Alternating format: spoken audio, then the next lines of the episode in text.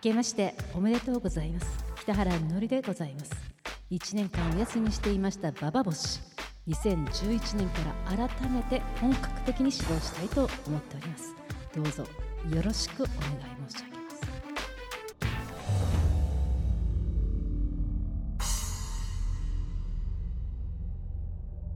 This is Baba Boshi Station.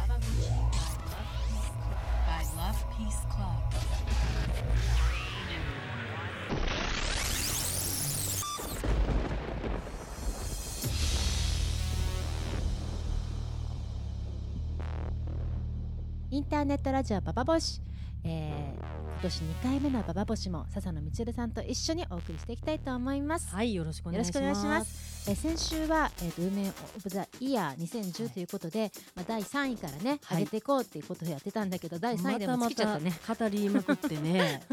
で笹野さんはレディー・ガガをええ選び、はい。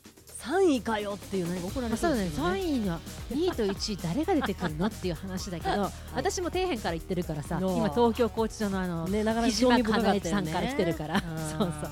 で木島かなえがなんではい。あのこんな犯罪者っていたのみたいな感じと笹野さんは今アメリカにね目が向いてるということで。面白いです。じゃあじゃあ第2位いきましょうか。はい。はい。じゃあ第2位ウーマン・オブ・ザ・イヤあのね、はい。またしてもアメリカです。アメリカか。アメリカなんだよね。アメリカか。本当、なんかね。えー、なんですけどこれね、はい。結構まだ名前を知らない人も多いかもしれませんが、えアンバー・ハードという アメリカのアメリカの女優さんですわ。ううはい。で新人まあまあまあ新人さん新人っていうこともないけど若手24歳。うん。でブレイク寸前でな人なんです、ではい。今年ジョニー・デップの映画があのーなんかななんやったかな。なんかジョニー・デップのなんか結構鳴り物入りの映画がこうでき公開されるらしいんですけど、うんうん。その相手役に抜擢された。でその人がうん。去年の、えーまあ暮れにうん。もう大々的にカミングアウトした。私はレズビアンであると。どのメディアのなんていうんだ公の場で。そうです。公公の場でねパーティーとかのそうですね。あのグラッドっていうね、うん。まあアメリカの非常にこう活動的に、はい。そのまあなんていうんですか LGBT のうん。そのことを可視化可視化ですよね、うんうん。目に見えるようにする。メディアを使ってどんどんそういう、んんあの他差別をまあなくしていこうっていうですね、うんうんうんカミングアウトをまあバンバンこうプロデュースするようなこう、うんうん。うん活動とかをしているまあ組織があるんですけども。そのグラドででも25年も経ってるらしくてねそういう運動組織として、うん。その25周年の記念イベントに恋人と一緒に出席してバーンとぶち上げた。その自分のほほとんど準主役の映画が公開される前ですよ。ブレイクの前ですよ。うん。なんだけどもその堂々とレズビアンであること。うん。このグラドというねこの組織のおかげで私は堂々と同性愛を宣言できますとかそういうようなこともすごいちゃんと語ってでまあ要はじあの自分も税金納めてんのにね、うんまあ、どものすごい納めていくわけじゃないですかきっとこの先も。そうだね なのにこんなに差別とかあるような国はおかしいと。うんだから私はもう堂々と自分はその何もあの隠したりしたらそれは自分が間違ってるって認めたことになるじゃないですかと。で私はま自分が間違ってるとは思わないし何百万人もの同じような人々も間違っているわけじゃないでしょうとでスピーチしたらしいんですよ。うんでその自分が愛する人を愛し自分の性質に正直に生きているのですからとか語ったらしくて、うんうんでそれでまあ結構ヤフーのニュースとかにバーってうん。インター私結構テレビないからネットでしか見てないんですけど割と主だったトピックに出ててねおおみたいな。でも笹野さんがうん。カミングアウトしたのもちょうど15年前ですか？1995年？ええー。96 95ですよね95年ですね。でしょ、ええ。去年15周年だったわけじゃないですか。そうですね。自分のこと全然忘れてましたけど、うん。今、だってさ、ええ。それも15年前に笹野さんやったことでじゃない。うん。いやまあまあ日本のね、うん。あの片隅であれですけども。でもそれ以降うん。いないね、あのそういうことをカミングアウトできるような感じの人、まあ、日本で、フレンドリーな人とか相相川七瀬。相川七瀬相川七瀬？相川七瀬。相川七瀬も？相川七瀬七瀬。あれ七相川七瀬って字ある合ってるっけ？相川七瀬。相川七瀬。あも？のはあのビアンなの？まあ自ビアンがカミングアウトじゃないけれどもあのレズビアンゲイへの,、うん。あのまあ、イベントに出し出てきて、まあ、レズビアンフレンドリーっていうかえでもかっこいいよ最近リーゼントであの人。あそう。ん。もうすごいレズ受けいっぱいみたいな。あそうなんや、いやでもほらなんていうのこうそういうこう、あの個人主義でうん。何か自分自身の権利を輝かせるっていうことが、なんていうのかっこいいみたいなそういう風潮ってないじゃないですか日本って別に。うん、うんそうですね。ね、それはアメリリカはそれはかっこいいことでしょやっぱり、うん。なんか自分自身の生き方を貫くみたいな、その辺のそのあのーなんていうのかな。だ私そういうのが好きなんですよねつまりね。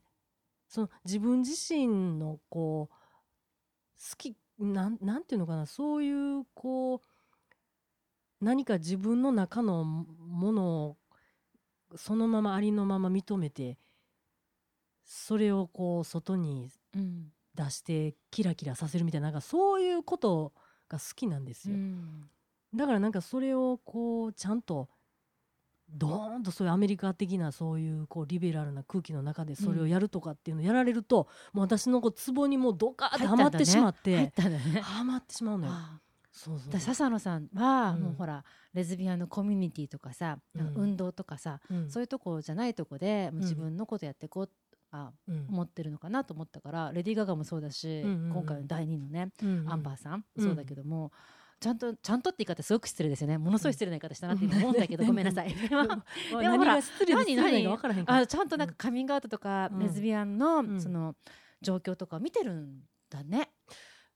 まあまあ大体を見てますよ。ううん。ん、なんかでもそのなんかそのこう運動のそういうこう歴史とかあんまそういうのはよく分からへんけども、でもそうじゃあ今個人個人の日本でだと誰が注目してる人とかいまいます？なんか例えば今年なんてさ、うん。去年なんてさマツコ・デラックスさんとかさ、うん。すごいいっぱいメディアに露出してて、自分テレビないからそこら辺の感覚が分からへんねんけどね。うん。でもあんだけうんああいう、まあ、女装の、うんまあ、鍵かっこ付きのオカマがうんうんうんうん。テレビで受け入れられてものすごいブレイクしたわけじゃないですか。そうななんんですね。ね？うん。いやーまあそれもね、うん。単にやっぱりこう異形のものっていうのかな、うん。やっぱりそういう感覚があるんじゃないですか。ちょっとこう普通の人と違うみたいな、うんうんうん。私とは見てる人とはこう同じ土俵に立ってない人っていう風に完全に割り切れて、しかもこう自分自身のなんか嫉妬心とかも全然こうなんていうの焚きつけられない、うん。綺麗なお姉さんが。うん偉そうに言ってるとかじゃない。そう私なんかがさ、うん。綺麗なお姉さんがさ あま偉そうに言ったらさうか。やっぱ同じこと言ってもさ、うん。うん。もう叩かれまくりじゃない、うん。このフェミナチメ死ねみたいな死ねみたいな逆差別この女クソみたいな感じでさどんだけ書かれるかじゃない？やっぱブスっていいよねって、だからそれはすごい今何かあのセルフエスティームの高さがものすごい露呈されてますけれども。いやいいんですよ。ねはい。で何でしたっけ？ごめん。それで、うんうん。だから異形のものとしての、うん。まああの分野でうん。発言できるわけじゃん、でもレズビアンが、うん。その笹野さん以降にカミングアウトしてる人がさ、うんうんまあいないうん。とかなんかそのまあ石原発言もあり、うんとかねうん。そのネットとかではさそうそのん。石原発言が面白いのがねこのうん。アンバーハードがカミングアウトした全く同じ日ね12月3日やったんですよそれがねうんうん。その全く同じ日に石原うがん PTA の人たちを同じ日やねん。同じ日にニュースになってんの。同じ日か。同じ日にうん PTA の人たちを相手になんかあの嬉しそうに、あのもう同性愛者がテレビに出てて、うん。のほうずですねみたいなことを語ってんの。足りないってね。でそのうん。数日後1週間後かなんかにあの人らをサンフランシスコかどっかで見たけどあの女のカップルも男のカップルもいたけどどっか足りない気がするって言ったっていうのはその流れで言ってるんですけどね、うん。そのちょっと数日後にあ数日後だったんだ。数日後その足りないっていうのは数日後。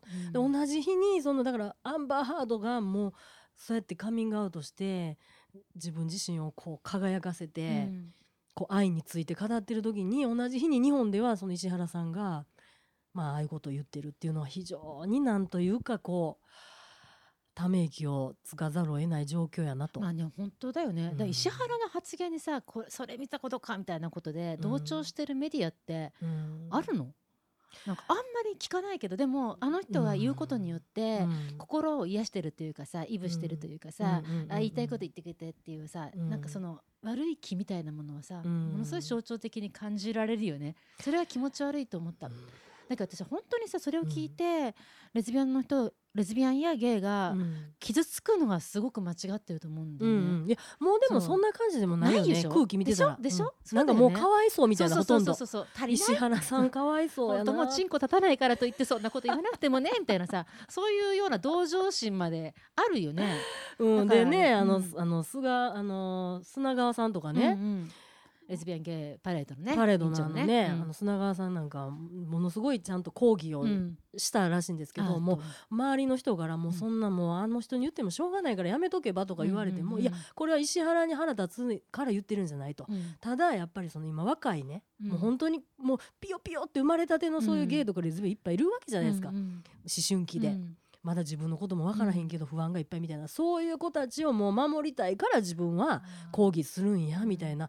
もうほとんどあの人も観音様ゲイですけどもうん。観音様のレベルにいってるなって私思ったんですけど、そうだね、ううん。んうん私たちとかだったらもうかわいそうに石原とか思えるけど そうそうそうでもやっぱ10代や、うん。そうだね。まだ若いね。ピヨピヨがね。ピヨピヨが曲がりなりにも傷ついちゃダメねだよねでもね。傷つかないでほしいよね。本当に。本当になんかあのうん。井の頭公園のこうカラスみたいな感じでね、うん。ほとんど絶滅させてやるぜ全みたいな。然その例えわかんないんですけど。カラス小屋みたいなのがあるんですよ。あの人石原慎太郎ってカラスが大嫌い。大嫌い。なんやって昔から。らだからもう本当にカラス東もお前が嫌いみたいな。東京都のカラスをほんまに憎もう憎しみを持って絶滅させたいっていう駆駆除駆除してんの。駆除小屋みたいなのがあんのよ。いろんな公園に、えー井の頭公園にもあるしなんか小金井市のあの公園にもあるしなんかいろんなとこにあんの。すごとしちゃった今。らそれと一緒ですよ、もう目線がね。だからなんかあの人ってそう嫌悪嫌悪の感情がものすごい強いのかもね。いろいろなことに対して。ね。うん。うん私も強い方だけど 私ももう剣をファックだけど 強い方ですけどでも、うん。ちょっとすごいねその、うんいやもう囲っねて駆除して小屋閉めて殺しちゃうみたいなことなんかだから一回入ったら出られへんようになるね。小屋なんかすごい怖いんだけどあまあ絶対あいつの最後はうんカラスに食われるね、カラスだってすっごい頭いいもん。いやカラス頭いいもん。よこの間びっくりしたよ、うん。なんかね歩いてたらね、あ新宿やったと思うんだけど、うんうん。新宿歩いてたら上から 何？マヨネーズのうん。マヨネーズが落ちてきてうん。ガーンって。カラーンってもう1メーター後ろにガーンとして、うん。なんやと思ったらマヨネーズの、うん。あのなんていうのあのチューブチューブが。が落ちてきて空から降ってきたんやんか、うん。と思って上見たらカラスがクイクイクイクイってやって人間狙ってんのよ。遊んでたんだ。遊んでたのよ。いや絶対もうそれね、うん。練習だわ。石原いつかやってやるみたいなそうこんぐらい重たいもの持てるようになったみたいな感じだった。いや本当だってカラスは忘れないよ絶対に。恨まれてるよ。ね何かそこに念が集中してるよね。だからお願いカラスさん井の頭公園の公園の都の職員をいじめないでちょうだい。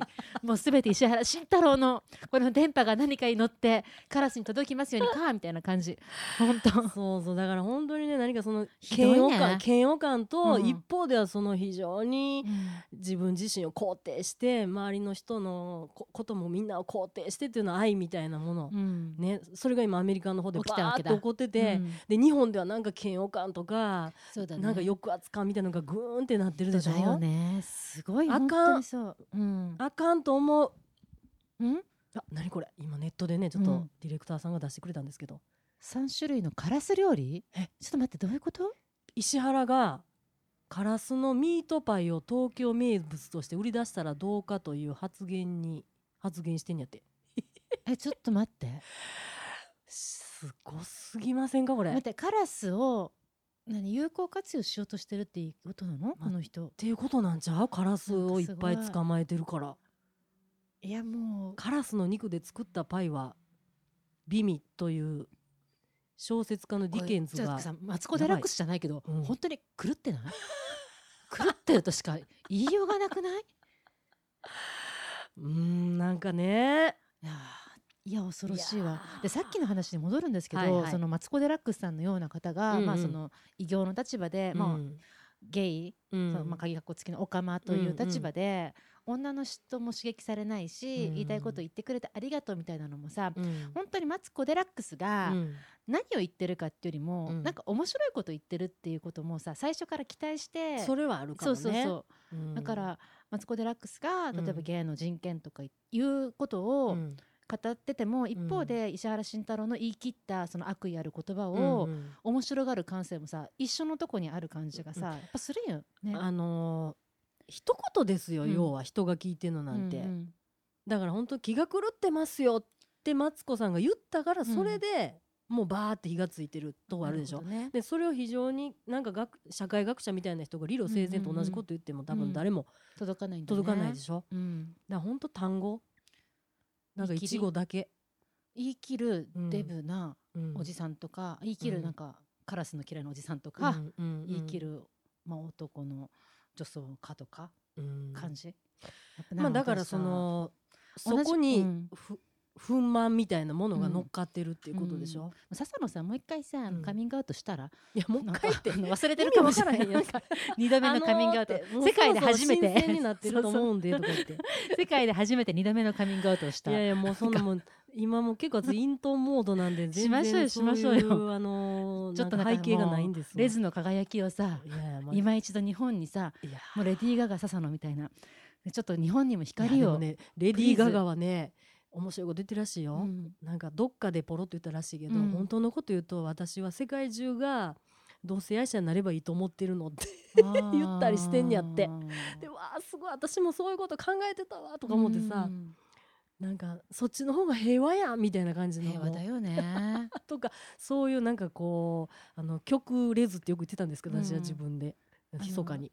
超右寄りのレズみたいな、ほとんどうんそうそうそうそう。極めて右なレズみたいなうんなんかねほとんどなんかあのそういう感じのこう、うん、なんかでもね面白いね最近そうやってこう、いろんな人がでしかもそのアンバーハードもそうなんですけども、うんレディー・ガガもこれが年がうん。彼女たちね同じなんです。1986年生まれね2人86とも。年生まれアンバーハードは1986年の4月生まれ、うんうんレディー・ガガは3月生まれなんですよ、まあ、ちょっと早生まれ。でもアメリカでその4月から始まるとかないんやったら早生まれとかあんまり関係ないかもしれへんけれども、同じ年80年代なんですよ。意味があるね。86年。そう86年、86年、うん、なんかねこの辺の人たち来てるんじゃないか来てるかも。この間私うん。格安のお兄さんとさ、ずいぶんなとこに行全きつけるんだけど新宿の歌舞伎町の格安のお兄さんとさ、うん。メール交換したんだけどさほう。1986年生まれだった。あそう。すっごい綺麗な子で。へえまあ男なんだけど、うん。でなんか飲んでたら、うん。あのなんか最近はね、うん。いい男がいないとか一緒に飲んでた女の人がいてて、うん。いい男がいないとか騒いでたら、お待たせしましたって入ってきたの。格安のお兄ちゃんが。もほう。すごいいいタイミングじゃない お待たせしましただって。ちょっとあなた今待ってたわとか。こちらにどうぞ思考よれみたいな感じで。怖いわ。そう。うん。喋ったんだけど、ええ感じの人やったんや。今まで知っていたその24だっけ？20 24やね。4だよね。今年25になる年、ね、うん。そのぐらいの,、うん。あの男性のイメージっていうのがさ、うん。なんかやっぱ違ってきたっていうか、うーん。まあただ怖かっただけかもしれないが、うん。あの私たちが、うん。なんて言うんだろうそのおとおお母さんが働く姿を見てきた男の子というか、うん。まあその女の人に求めてるものがうん。なんか違うなっていう感じがして、でいろいろ話をしたんだけども、うん。まあ当然話なんか合うわけはないんだけどもね、うん24の男の子と私がね。でもあの嫌な気持ちをしたことが一切なかったというかすごいね。この嫌な気持ちセンサーの北原みのりが嫌な気持ち一切なかったなかったのよ。で、うん。メル友になっちゃったの。格安の男の子と。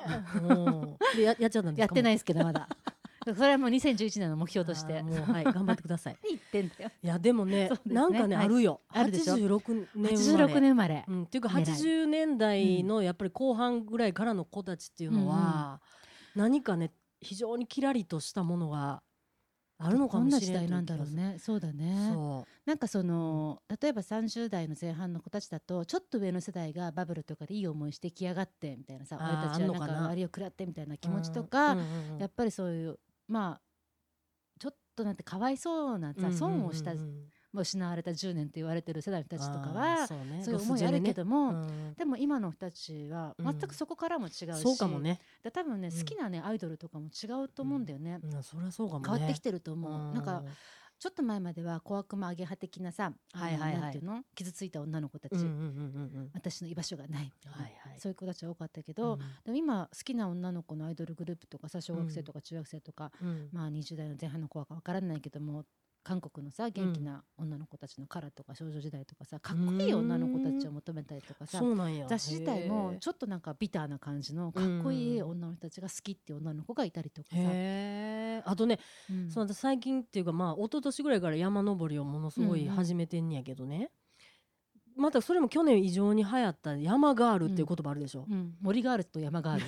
森ガールじゃなくて山ガールっての山ガール知らんの山ガール山ガールっていうのも大体そこら辺の年代やったりとかあする。そうなんだ、うん、30ちょっと前ぐらいに。あそっか。だからなんかあのすごくそうやってこう自然の中に出ていってでもただまったりするだけじゃなくてちょっと頑張って、なんか汗流して山とかどんどんなんか挑戦していきたいみたいな。でも別にあの百名山登るのが目標じゃないんですみたいなね、うんうんうんなんかそういういいじゃない。気持ちいいじゃない。気持ちいいのいいよじゃない。私そっちの世代の人たちと仲良くしたいな、山んばとしてみたいな。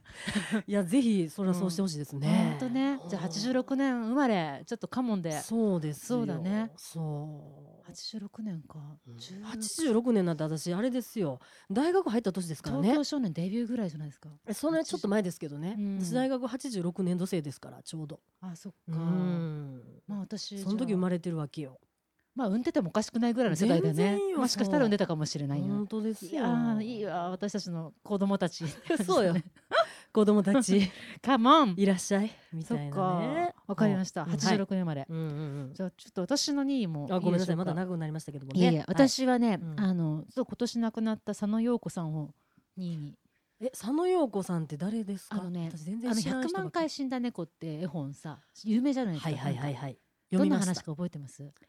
あれかなり泣ける話よね。かなり泣ける話だったですよね。そのこ恋をするんでしょ？何が？でそうそうそう。最後にね。最後にね。100万回生まれ変わって死んで生まれ変わって死んでって繰り返して、うん。自分は猫でいろんな飼い主に愛されて、うん。自分が死んだ時飼い主たちはみんな悲しむんだけども、うん。うん。だけどもあのそう100万回死んで、うん。最後に、まあ、恋をするんだよね、うんうんで恋をしたその猫が死んじゃうんだよね。うん。それで自分はその時初めてうん。悲しい、号泣。そううん。泣くんだよね、うん。でその後に自分も死んで、うん。二度と生まれ変わりませんでしたっていうね。はいはい、何か非常に子供心に印象をぐさりとぐさりとく突きつける絵本ですよね。うんうんそうその佐野陽子さんは、まあ、うん。そういう絵本のイメージの人だったんだけど、あの人うん相当まあ性格が歪んでた人みたいで、そうなんや。かなり歪んでたらしいですよ。どういう私は個。人的には存じ上げませんけうどん。その、まあ、私本当に晩年のエッセイをかなり読んでなんて言うんだろう佐野陽子さんと再び出会った感じの読書体験をしてきたんだけども、うん。まあ、2年前に、うん。あのがん乳がんを自分の本の中でうん。あと2年のよ余命2年ですって医者から言われた話とか書いてんだけどそのうん。前静子さんって本書いてるんですよ。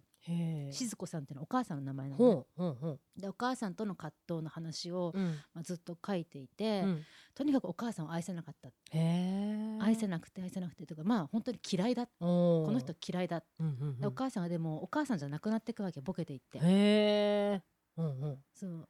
でボケていってもう自分の娘のように赤ちゃんのように、変化をしていってでもやっぱさそのお母さんを許せなかった自分を許せないっていう感じの。ほどね。だからその罪悪感にさずっと苛まれてくるわけじゃない。娘として母親のことをどうしても嫌い。うん。この人本当に嫌いって思ってる気持ちを持ってる自分がうん。もう大変だじゃない、そそうなんや。この気持ちなのよ。それは分からへんな気持ちが。あそう。うん。自分のことをまあそのお母さんとの関わりの話なんですね、うん。お母さんのこと嫌いでも別にしょうがないやんって思う方やから私は、まあね、うん。まあでもそれいろいろですからね。そうそう。で多分佐野陽子さんのことをで小倉千佳子さんが、うん。あのまあ、親しかったみたいで、うん。うん小倉千佳子さんが「週刊朝日」の連載でさ、ああの佐野陽子さんとの話書いてるんだけども、そこで佐野さんがね、うん。あのとてもとても人間関係下手な方だったらしく女友達と、まあ、深く付き合ってはバチって切れてしまって、うん。例えば麻雀とか行くといつも人数に困るんだって。ほで前までちょっと一緒に麻雀した人があれいなくなっちゃったとか、ううん。そういうことがあってあの人どうしたんですか？って私は自分の性格が嫌いだのよって佐野さんがね、うん。あの叫んだらしいのよ、うん。小倉千佳子さんのエッセイで書いてあるんだけど、小倉さんで佐野さんが私はね死ぬ前にやんなきゃいけないことがあると。うん。母親と仲直りしなきゃいけない。母親と和解をするってうん。作業をしなきゃいけないんだってことをね、うんうん。おっしゃったそうなんだって。だけど小倉さんはね言われてなんでね自分に言うのかと。自分は心理学者だからそう言われるのかなと思ったけど、うん心の中であなたはお母さんと和解するんじゃなくて友達と和解するべきだって思うの。うんそれはまあまずそっからやってほしいですよね。そうそうそう。生きてる人間と和解しようって、うんうんうんうん。そうそういうようなことを佐野さんは 最後までお母さんとの葛藤で苦しんでさ。なんでそんなにななんで嫌いになったんいやいろんなそれはもうエピソードがあると思うよ。うん。その、うん、うーん。あの弟との関係とか。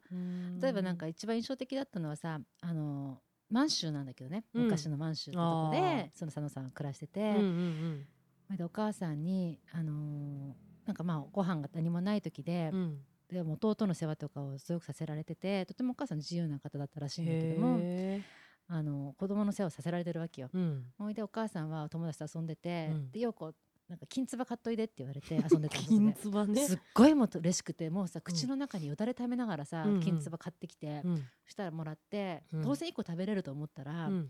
お母さんがその自分の目の前でピシャッと閉めてる感じで、うん。なんかでもうもちろん自分友達だけの分なわけそのうん。金唾は、金つばくれへんかったんや。くれなかった。はであんこが大っ嫌いだななっちゃったらしいの。あ。何十年もあんこが嫌いで食べられなくなったっていう話とかをへ細かく細かく書いて。ーすごいそういうちょっとしたことが積もり積もって何か憎しみになってしまったんやねじゃあ。まあ、なんて言うんだろうそれだけのなんか、やっぱお母さんって存在と、うんうん。どう考えてもやっぱお母さんって理不尽な存在じゃないですか？う。ん。いや理不尽ですよね。もう向こうもそう思ってるかもしれないですけどね。でもこっちとしては、うん。その一個の人間であってもん。向こうとしてもそ自分の一部みたいな感じの扱いをするから、特に娘なんて、うん。そうじゃない、息子だったらば母親もちょっと他人としての距離があるんだろうけど、うん。娘ってもうさうん。自分の分身みたいな感じでさ、その分身にでも娘はなれないじゃない、うん母親のうん。生きなかった人生を生きることもできないし、っていうそういう思いもいっぱいあったんじゃないかなとは思いつつ。で北原さんなんでそれすごくその人が印象に残った？いやあのね、うん。あの別に大したことはないんです。こ ここまで言って大したことはないない ないんだけどそれもないだろうって感じだけど。佐野さんの本がまあとても好きでってうん。亡くなって、でも佐野さんがね2008年に、うん。まあ、本の中でその乳がんだあと2年で私死ぬって、うん。お母さんが亡くなって、うん。まあ間もないわけだけどでも、そのお母さん見送ってさもうすぐ死んじゃうんだってことをさ、もう受け入れちゃうんだよね、うんすぐに。となんかそのアクティブアクなんていうのアクティブな治療もしようともせずに、嫁2年ですって言われて受け入れちゃう。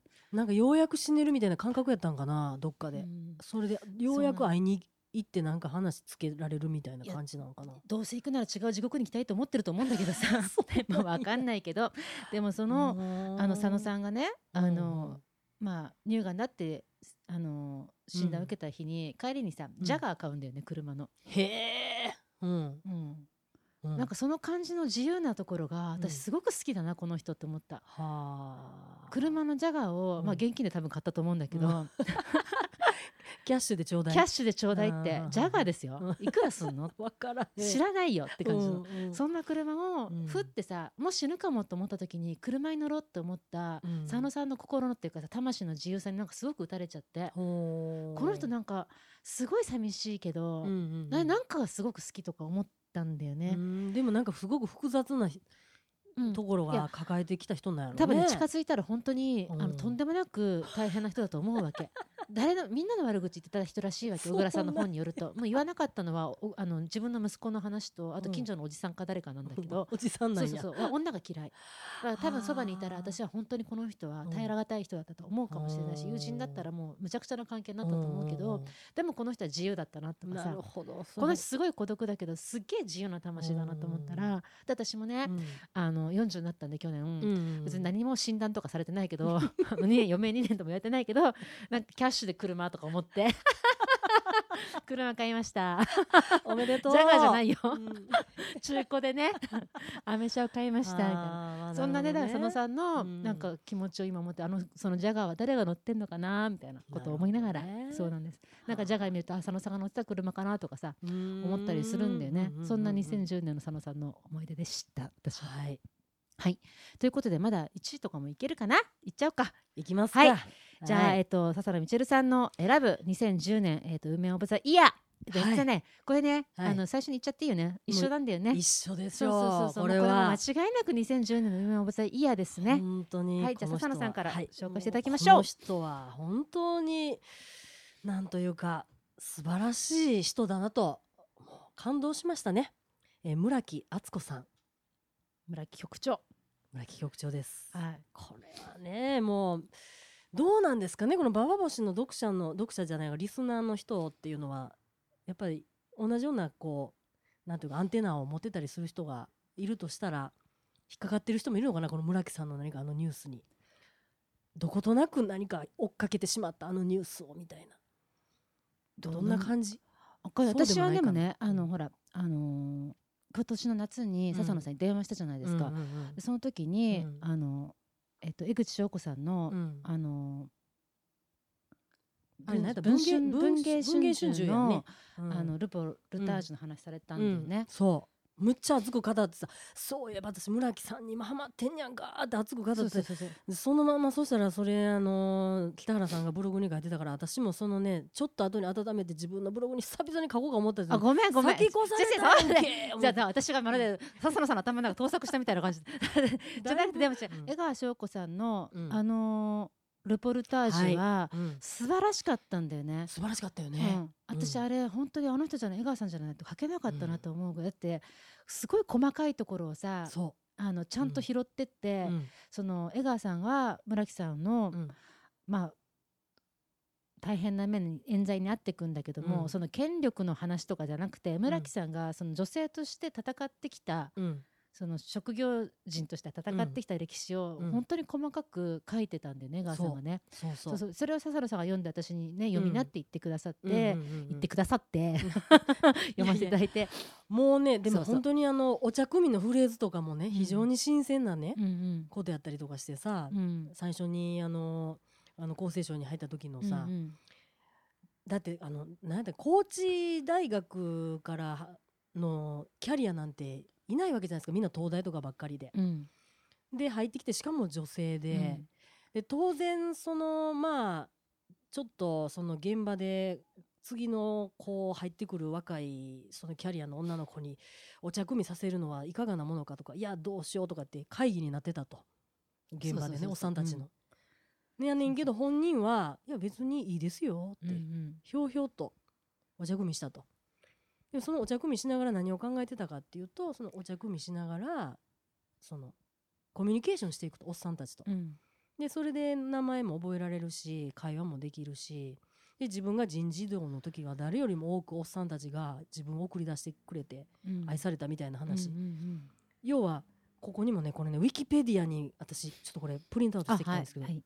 うん。書いたんですけどね、この人のこの役人としての仕事のスタイルっていうのは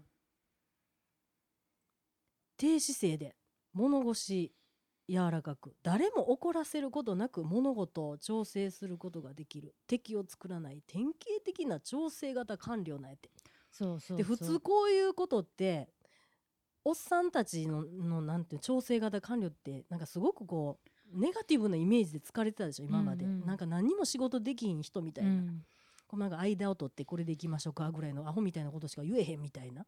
そういうイメージだったんですけど私村木さんのあの報道とかその江川さんの書いた村木さんのそのねルポとかを読んであ調整型の仕事っていうのはこういう人でしかできひんことなんやなっていうのをなんとねこう実感として分かった、うん。こういう人。村木さんの要はすごいなと思ったんがあんだけボコボコにひどいことされたわけでしょ、うん。検察から、うんもう逮捕されて、うん。もうあの完全に自分のキャリアを奪われるとこやったにもかかわらず、でまあ一応無罪になったんやけれども悪口一言も言ってないのがすごい、ねえ。もうすごいんです。あれどんな魂なのって思わない？だってあの、まあ、初め労働局入って、うん。あの人はもともと上にはさ、うん。あの赤松さんとか、まあ、うんうん。そうそうたる女のキャリアがいたわけですよ。それでうんうんうん。も男たちは変わらずに、女の村木さんを1955年生まれですよね。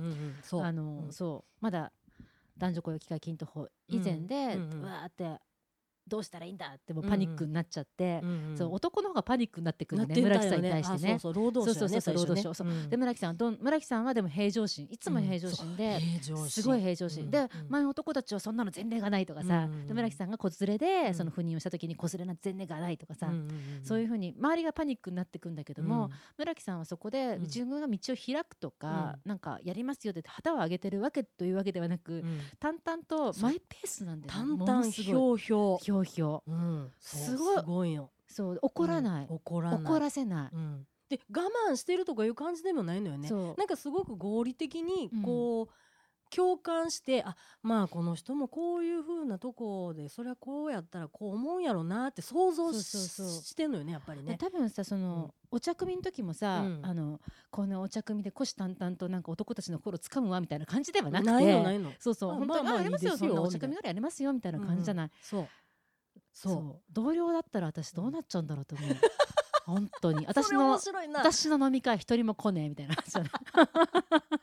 私もなそう。で東電 OL 型になっていく感じ。多分絶対そうだった。私だからね村木さんの話をルポル読んで、うんうん。一番最初に思ったのは東電オイルのことだったの、うん。ねね面白い。そのその話面白かったねあのブログで書いてた。本当同世代だからさうん二人はさ。そうなんやね。で東電オイルは村木さんは、うん。あのねコーチの時にどうして我慢できたのかってね言った時にやっぱ低い目標設定したってことさ、繰り返し言ってたじゃない、ただまあ健康崩さないとか、うんそうあんまり高望みしないとこで、うん低い目標設定をクリアしていくことを喜びとしていくって、うんそれを繰り返していくことでうん。耐えられた、うんうんで東電オイルはうさ、ん。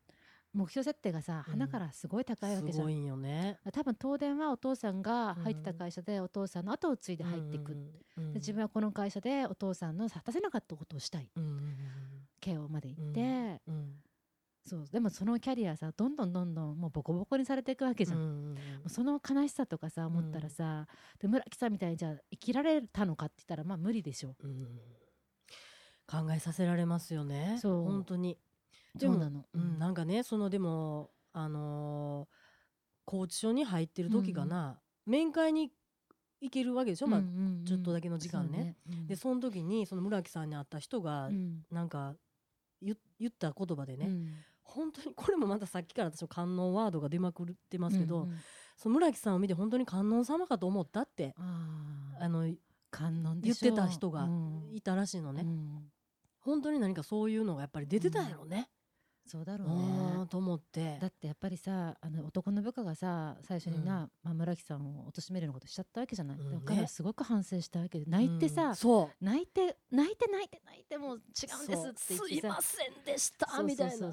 私が弱かったんです。ゲロ吐かされました。嘘でみたいなね。でそれも許したわけじゃない、うんそうすごいですよ。最初はなんでみんな嘘をつくのかと思ったと、うん。だけど今になったらまあしょうがなかったんだなって思ったんですってうん。証言してますもんね、でも村木さん。これ何？人徳、性格？だってさ、うんじゃあ低い目標設定して、うん。そのこんな世界だから、うん。お茶組ぐらいで肩立てずに、うんうんあのひょいひょいってやりますよって行くのがうん。賢い女のやり方ですかっていうのも尺じゃないですか。いやなんかねそういうのとは全然違うんじゃないですか。そうそうそう。どういうことなんですかね？うん私はねやっぱり村木さんのね、私泣きながら読んでたんですよ、うん。またねそあの。大阪のね、うん。なんか福祉業界のねおばちゃんのまた強力な応援団の人の面白いブログがあってね、うん。でまたその人のブログとかも読んだりいろんなもんとにかく読んだんですけど本当なんか涙なしではもうね、うん。読み進められないぐらい、うんうんなんでこんな泣けるんやろって思ったの自分も村木さんのこと、なんかねそう思った時にああのーこの人は本当に誠実っていうものの権下なんやなと思ったちょっと。誠実の権誠限ね。実っていうのの権下うん。だからその清いとか、うん。なんていうのその野心とか、うん。あとそのもっと反対のコンプレックスだの、なんかルサンチマン、うんうんうん。なんかそういう復讐心とかいろいろあるでしょ？うん。そういうことってなんか未来とか過去とかに寄ってるじゃないですか、うんうん。頭が。うん。必ず、うんで村木さんは常に今ここにいたんでしょやっぱり、うん。今ここでやるべきことをただやるしかないなみたいな、うん。なんかそういう感覚の人に昔からそうやったんか、うん。それがどういうふうにそういうふうになってきたのか分からへんけど本当にそのこう達観したようなうん。感じが自然にこう身について、うん。でそれがでも別にその浮世離れするわけでもなくすごい現実的なそのあのなんていうの？その役人として仕事してるわけでしょ？うん。で本当にこれは素晴らしい仕事するっていうのはこういうことでないとあかんなとかってほんまに思ったりとかしてさ、うん。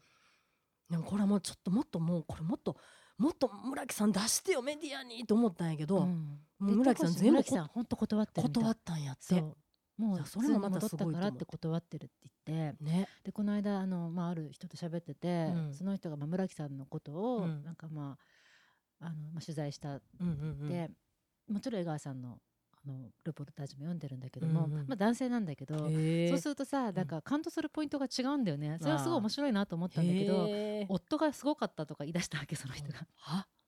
うん。そうやっぱ夫とか家族がね支えたから彼女はね、やってくれたんですよね、みたいなまあねもちろんそれはそういうもちろんあるよ。面もあるけれども。で村木さん自身も言ってるじゃん、あの私はラッキーだったと。でもうん。持てるものってのはうん。本当にあの理解してくれる家族と、経済力と、そしてなんだっけ村木さんが言ってたえっとそれって本当に女が生きていく上での本当に大切なもんだなと思ったんだけども、うん。まあめげない心と、うんうんうんうん。あとはそのまあ自分がなんか大変な時にうん。戦える経済力、うんあと理解してくれる家族、うんそれを持ってるってことが自分にとってのすごく強みだったって話をしてたと思うんだけども、そのそれは一つであってし家族は一つであってさ、うん。それまでの村木さんの一人で生きてきたというかさその現場はひと仕事する時は女一人なわけじゃないですか、うん。その村木さんのことを全く無視した発言にうん。本当になんかそういう見えてるところがでもさっきね笹野さんがアンテナ持ってる人は村木さんのことどういうふうに思うかなっていうふうに最初おっしゃってたけども、うん。このアンテナ持ち方で村木さんって人が全然違って見えんだなっていうふうにそう思った。なんかな、うんだからうん。すごいねあの村木さんって人。いやでもね私はだから本当にただまあ今ここっていうのうん。に集中して仕事をしてるって言ったけど、うん。だけどかといってそれでまああのー別に周りのことを何にも考えてないかっていうと全然そんなことなくて、本当に周りのことを考えてる人で、でついこの間あの裁判することに決めたでしょ、うんうん国を相手取ってね。うん。検察のおっちゃんたちうん。うんと国を相手に訴訟を起こした。うん。でそれもさ別にさなんていうのか自分のこうあのーなんていうの怒りだけでやってないうん。よね、本当にちゃんとこのこのことによって、うん。このことによって完全にこうアピールしていかなければいけないっていうそういう意図をすごい感じてね、うん。そうそうそうそう。だってそう慰謝料が3,000万円とかなんかすごくなんか実質的な、うん。あの額なのよね。心の痛み入ってないよねね。入ってないの。心の痛み入ってない。そうそうそう、まあ、ちょ全然入ってないちょっとだけプラスアルファで入れとくけど、まあ、実質これぐらい私使ったもんみたいな感じ使っな。んかたことを返してくださいだよね、うん。実際それ使ってたと思うそのぐそうらい。そうそういやーそうなんだ村木さん、うん。なんかさと都知事になってくださいみたいないや感じしない？本当やんね、うん。もうあと何年で定年ですかこのい人や本当さ仕事してほしいじゃん なんか本当にさ政治家にはさそうきちんとよ仕事してほしいじゃんって思うじゃん、んその冷静さ、うんうんうんうんうんなんかいきなり東京オリンピックでみんなに夢やらそう、はね花咲かせようというかそういうんじゃない、ね現実的なそそう。うなんかねこ生きてく今うん。生きてくってことをきちんと考えられる視線の人が政治家やってほしいって思うもん。うだからやっぱりねその今ここで優しくしてほしいし、うん。今ここでなんか楽しくなるっていうことに全力をかけるっていうのがどれだけ世の中を明るくするかっていうのをすごい感じたね、そうだ私は。ね。そうだね。だからそういうそのうん今ここの人をものすごいなんていうの？な亡き者にしたり、あうんうん。足毛にしたりとか、だね。うん。意地悪したりして、うん。いいことばっかり言ってるとかじゃうんうんうんじゃな,、ない。いそう。ないですよ。って思ってね私本当にねもうこれはこれからのなんか私の40代以降の何か人生すごくなんというか目標にしてすごいよね。やっていきます村木さんみたいな。そうなの。弟子にしてくださいぐらいな気持ちになんった。心の師だよね。だから村木さんのはさ、あの地味っていうファクターもさ、うんうん、そう。あの地味さってさ、ね。あれだってなかなかいないよ。今の 違う。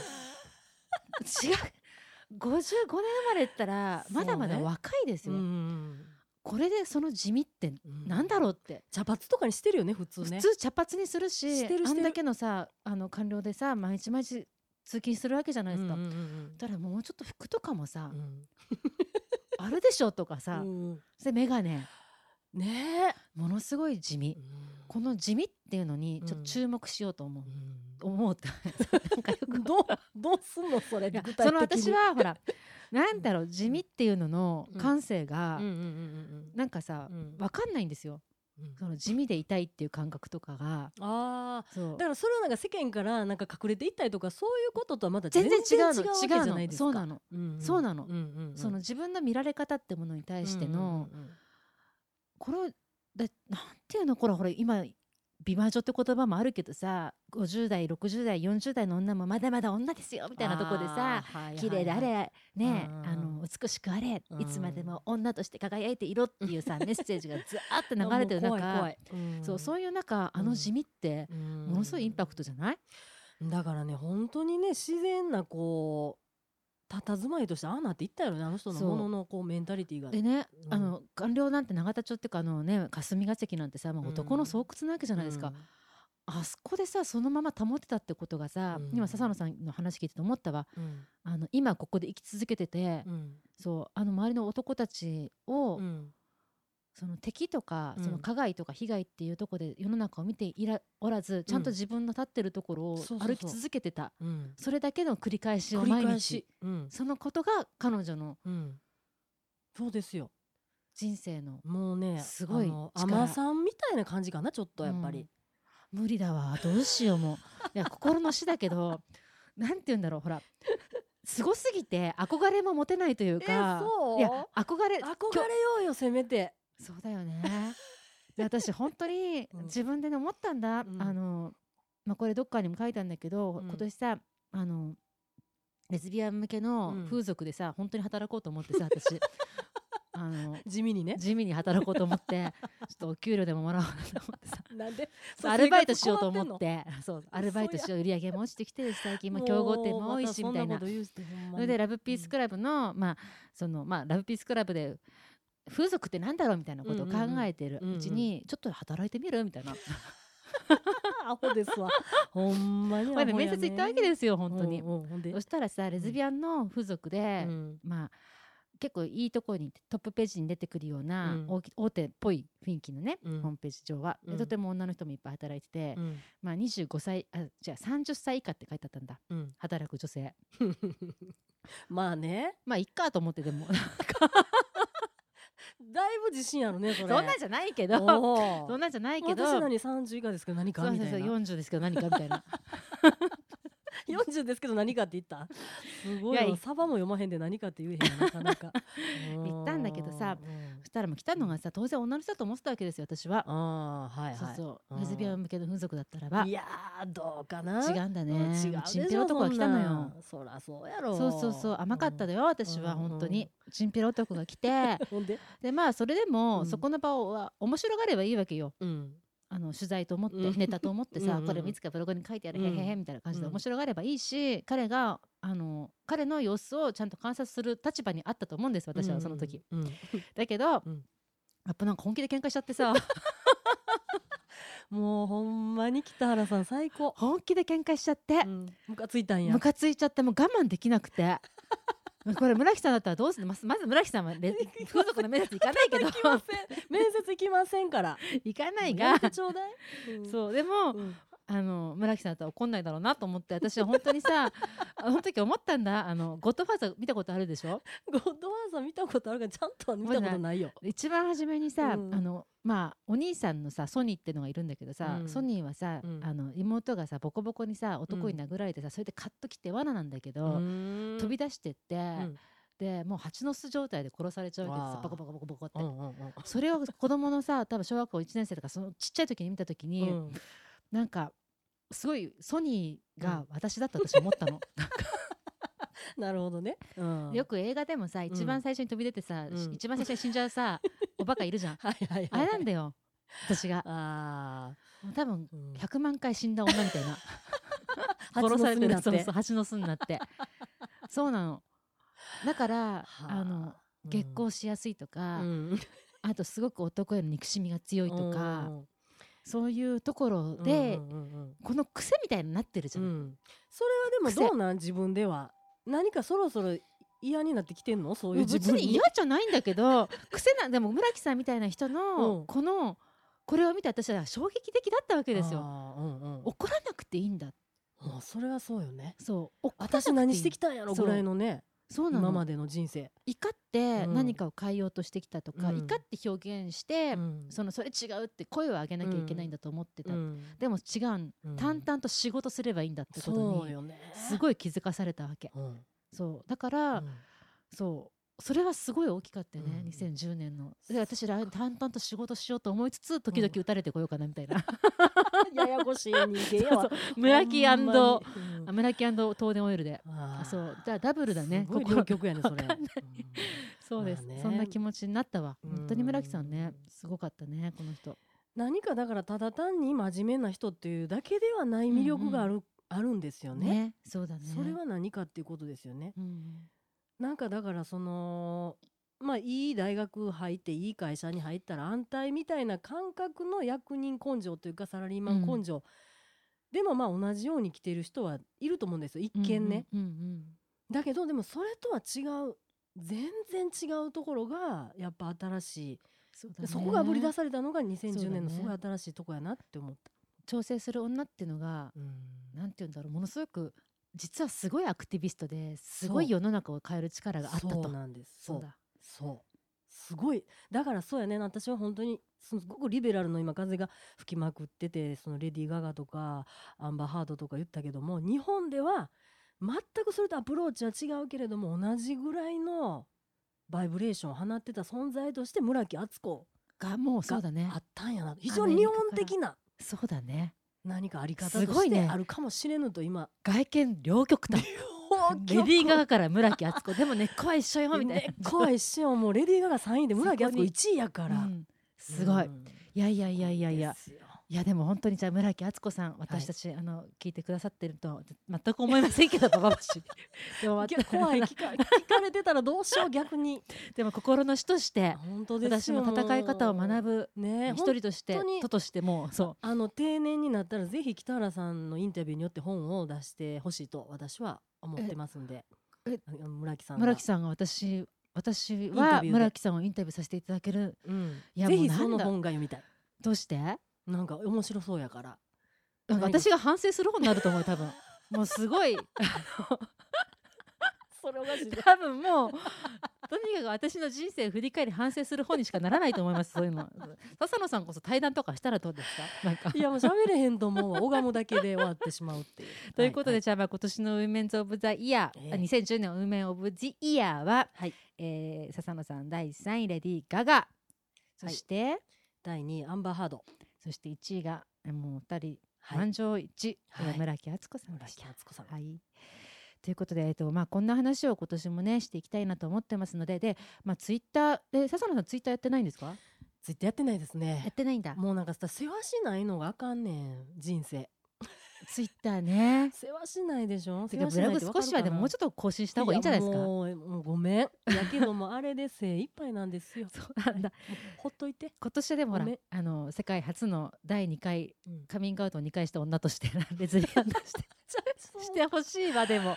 だって声出さなきゃやっぱりほら、えーしてほしいですよ。ということでじゃあまあちょくちょくババ星にも来ていただきたいなとか思ってるんですけども、ねまはい。はい。でツイッターでまあやろうかなといろんな話も皆さんから募集したいと思っていて、えー、と今年期待したいババアっていうテーマをまず第1回に募集したいなと思ってます。でやり方がツイッターで、えー、とみのり北原で私ツイッターのアカウント持ってるんですけどそこでハッシュタグ作ります、えー、ババ星というハッシュタグで、えー、と今年期待したいババアっていうのを、えーあなたの周りに心から信頼したい信用できるババアはいるのかそんなテーマで、えっとツイッターで皆さんのご意見を募集したいと思います。信用できるババアね。今年期待したいババア、うん。今年期待したいババアまあババアって言ったって別にあれだよ。あの山ガール世代でもいいし。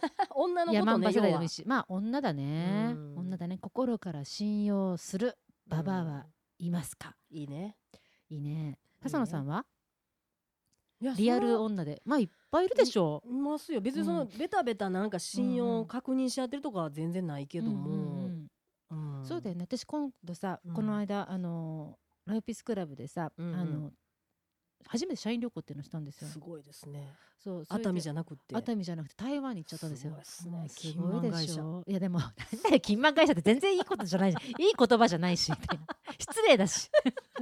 い 今安いからね台湾ね。いで台湾なんで行ったかっていうと、う。んその台湾ってあのレズビアンカルチャーがさすごいあのまあ充実してるというかあそうなんや。そうなあの街もあるし、うんうん。あのお店もあるしあと FTM の洋服ね、へえ。そのトランスの人たちが着るような、うん。その洋服とか、うん。その胸を潰すようなバインダーとかを作ってるメーカーが多いんですすよ。そうなんや。まあ、仕入れも兼ねて、うん。あとまあ勉強も兼ねてお友達を作りにも兼ねてうん。行ったんですけどもまあ楽しかったのよ。でその話はまあ別になんだけどもそんで行った時に6人だからさうん。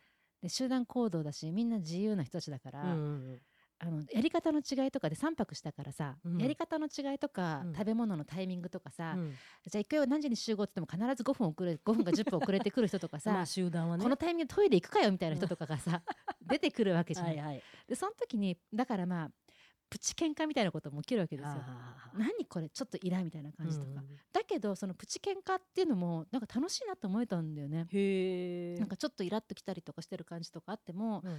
でもベースのところではあのこの人信用してるっていうか、うんその大丈夫だこの関係大丈夫だって思えてうんうんうんうんる感じを、まあ、すっごいくだらない喧嘩だよ。例えば上海上海じゃない台湾のうん。緯度ってどのぐらいだっけって言ってすっごい寒かったから台湾、うんうんあで上海だ。上海の緯度ってどのぐらいだっけって上海今雪降ってんだって、ああなんかね今すごいね。そうで上海のが来てるんですよ緯度どこねって言うから、うん。私が適当にさ北海道ぐらいじゃね？みたいな話したら なんかすごいこだわってさ誰か一人が「北海道なわけないじゃないですか」みたいな「ないじゃん」うん。え絶対北海道なわけないと。台湾と同じぐらいだとか言って、うん。こんなわけねえみたいな。